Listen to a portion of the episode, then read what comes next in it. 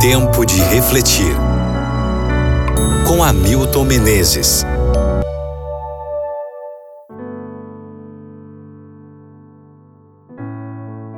Juízes capítulo 8, versículo 23. Não dominareis sobre vós, nem tampouco meu filho dominará sobre vós. O Senhor vos dominará. Não é de admirar que Gideão inspire o moderno general israelense. Com um pequenino grupo de guerreiros meticulosamente treinados e disciplinados, o antigo capitão hebreu derrotou imensos exércitos. A precisão do ataque e o fator surpresa, as excelentes comunicações impressionariam a qualquer dirigente militar.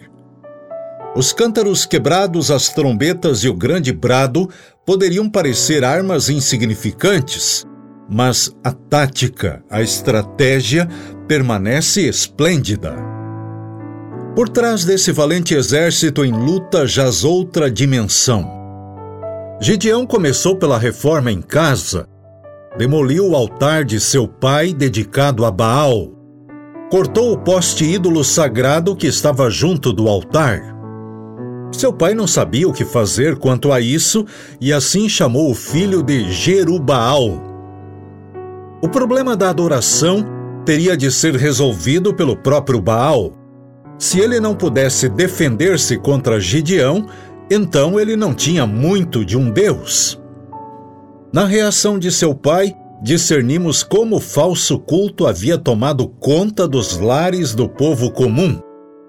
O ato de Gideão opôs honestamente ao lado de Jeová e contra a idolatria. O jovem capitão-general derrota as hordas dos midianitas com 300 valentes. Muito pouco auxílio do resto de Israel. Temendo represálias, cidades saqueadas muitas vezes pelo inimigo recusaram dar alimento ao pequeno grupo mas no final da batalha queriam estar ao lado de Gideão.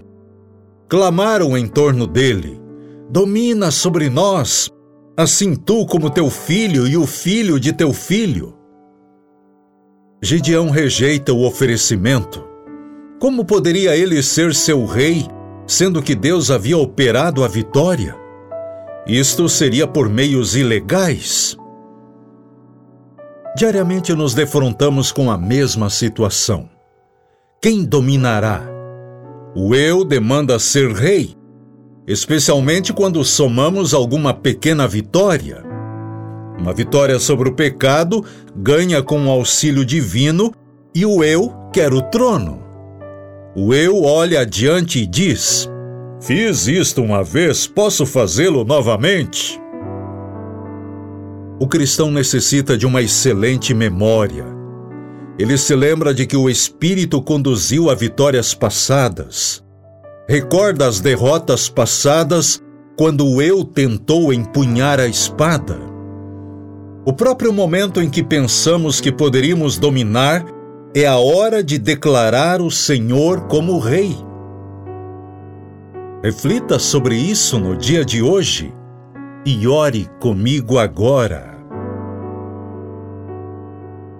Senhor, por favor, ocupe o trono de nosso coração, que o nosso eu jamais venha a ser entronizado em nossa vida. Toma conta de todas as coisas. Em nome de Jesus. Amém.